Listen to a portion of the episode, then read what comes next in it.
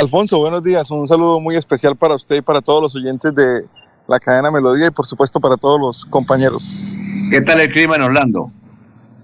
Pues estamos en un verano fuerte. Ayer tuvimos prácticamente una sensación térmica de más de 100 grados Fahrenheit, que son más o menos unos 40 eh, centígrados. Eh, mm, afortunadamente, gran parte de la población trabaja eh, bajo techo, trabaja en door. Aquí es obligatorio en las casas tener aire acondicionado, en las oficinas. Entonces no se sufre tanto como se puede sufrir en, en otros países como el nuestro, pero, em, pero para la gente que trabaja en los exteriores, como los jardineros, como la gente que trabaja con techos, como la gente que repara aires acondicionados, es gente que, que sufre en esta, en esta temporada de verano aquí en los Estados Unidos. Muy bien. Oye, Diego, eh, eh, ¿cuál es el análisis que hace? Porque yo realmente estoy sorprendido cómo un país como Colombia puede vivir y puede competir internacionalmente con un dólar a cuatro mil pesos. Eso es increíble. Uno, uno se asusta. Mire, eh, le decía a usted que días, en Bolivia, un país que dicen que es mucho más pobre que Colombia, en Bolivia, un país mucho más pobre que Colombia, eh, un, dólar vale eh, creo que cinco pesos bolivianos. Cinco pesos bolivianos. ¿Sí? Eh, yo creo que el único país que nos gana en, el valor del precio por mucha cantidad de billetes es Venezuela.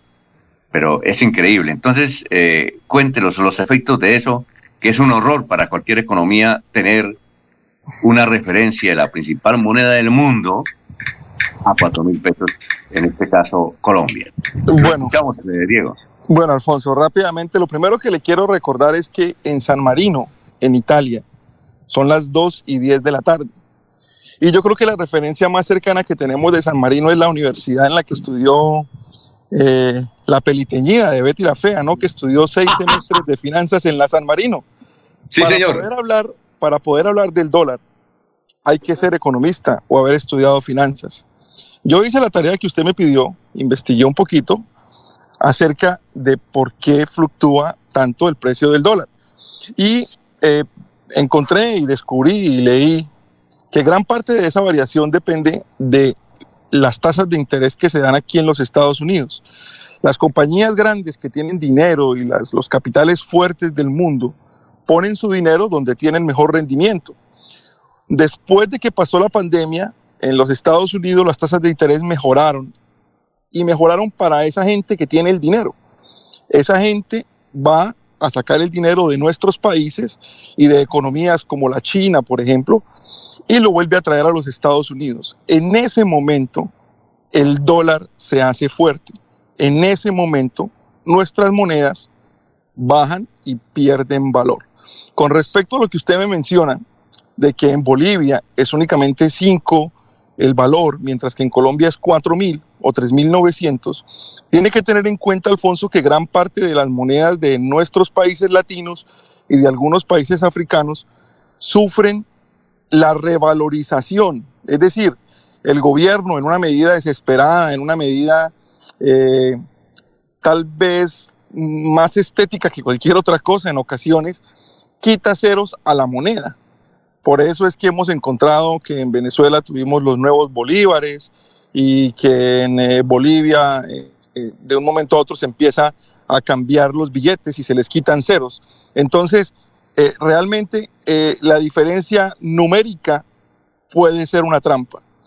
En este momento Colombia está sufriendo de un dólar supremamente alto y digo sufriendo porque la gente que exporta o que tiene negocios y que vende en el extranjero está, está recibiendo eh, perdón, la gente que compra en el extranjero está teniendo que pagar más pesos para recibir lo mismo, pero la gente que vende al extranjero está sufriendo, está, está gozando mejor de una bonanza porque por el mismo producto recibe más pesos. Y una de las, digamos, industrias o una de las mini economías que tiene nuestro país, eh, y digo mini entre comillas porque no es ninguna mini economía, y ya le le voy a explicar por qué, es la de los envíos, la de las remesas. En este momento, para la persona que está en los Estados Unidos enviando dinero a Colombia, es un, es un momento eh, gozoso que está disfrutando porque envía la misma cantidad de dólares y su familia acá o la persona a la que le envía el dinero recibe mayor cantidad de pesos. Yo estoy investigando un poco acerca de ese tema, Alfonso, y espero que esté sentado porque le voy a decir cuántos dólares llegan a Colombia diarios. A Colombia llegan en promedio 20 millones de dólares diarios desde los Estados Unidos.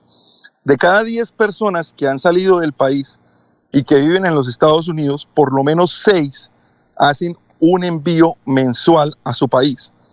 Por alguna razón, porque tienen negocios, porque tienen familia, por cualquier situación que usted quiera. La cantidad de dinero que llega a Colombia es casi el segundo motor económico del país, únicamente por detrás de industrias como la cafetera o como la de petróleos. Es muy, muy, muy importante para nuestra economía la cantidad de remesas que vienen desde los Estados Unidos. La ciudad que más recibe remesas de Colombia es la ciudad de Cali y toda la zona del Valle del Cauca. Y la segunda región que más recibe remesas desde los Estados Unidos es la región cafetera, eh, lo que conocemos nosotros como la región cafetera, Armenia, Manizales y Pereira. Colombia ocupa un decorosísimo sexto lugar en cuanto a los países que más reciben dinero desde los Estados Unidos. El país que más recibe dinero desde los Estados Unidos es México, luego sigue Guatemala, luego El Salvador, luego República Dominicana. En el quinto lugar está Honduras y el primer suramericano es Colombia. Luego está Ecuador, Perú, España, que es el europeo que más recibe dinero desde de concepto de remesas, y Brasil. Entonces, Alfonso, cuando el dólar cambia, unos ganan y otros pierden. Pero al final es una cosa que no podemos controlar. Y para serle honesto, entender la fluctuación del dólar requiere más de seis semestres de finanzas en la San Marino. E, extraordinario. Oiga, qué, qué bonito análisis hace usted, pero luego extraordinario. Pero es esto. Eh, en plata blanca, ¿cuántos son 20 millones de dólares? que es bueno para Sabía que me lo iba a preguntar. 78 mil millones de pesos. Es una cifra que es increíble, increíble diariamente pensar que eso entra al país. Pero le voy a dar otro ejemplo. Yo, como turista, como, como visitante, como extranjero, como foráneo en los Estados Unidos y teniendo vínculos aún en mi país, familia, eh, la familia mía, la familia de mi esposa, enviamos dinero a Colombia. Ayer me fui para la oficina en la que yo envío dinero a Colombia, que es una oficina muy pequeña, muy pequeña, es una oficina muy normal aquí en el área de Kissimmee, y le pregunté a la niña, ella es una chica caleña muy querida, la conozco desde que llegué a los Estados Unidos. Tenemos mucha confianza porque seguramente esa no es una información que se le da a todo el mundo, pero le pregunté cuánto dinero ella ha enviado. Y ella envía 400 mil dólares mensuales a Colombia en su oficina. Solamente ella. Por eso la cifra de 20 millones de dólares eh, diarios no es una cifra descabellada, es un número terriblemente alto, pero es un número que mueve la economía de Colombia. Muchas de las compras y mucho del dinero que hay en Colombia es resultado de los dólares que llegan desde los Estados Unidos. Y más ahora que tanta gente está saliendo del país. Muy bien. Oiga, eh, eh, Diego, quisiéramos tener más tiempo por extraordinario el informe. Lo voy a molestar para el próximo martes eh, sobre un tema, no sé, pero me gustaría saber cuántos colombianos hay eh, trabajando y viviendo, pues, viviendo en Estados Unidos. ¿Muy difícil? No, tranquilo, no se preocupe. Yo me encargo de hacerle la investigación y con mucho gusto le cuento el tema el próximo martes.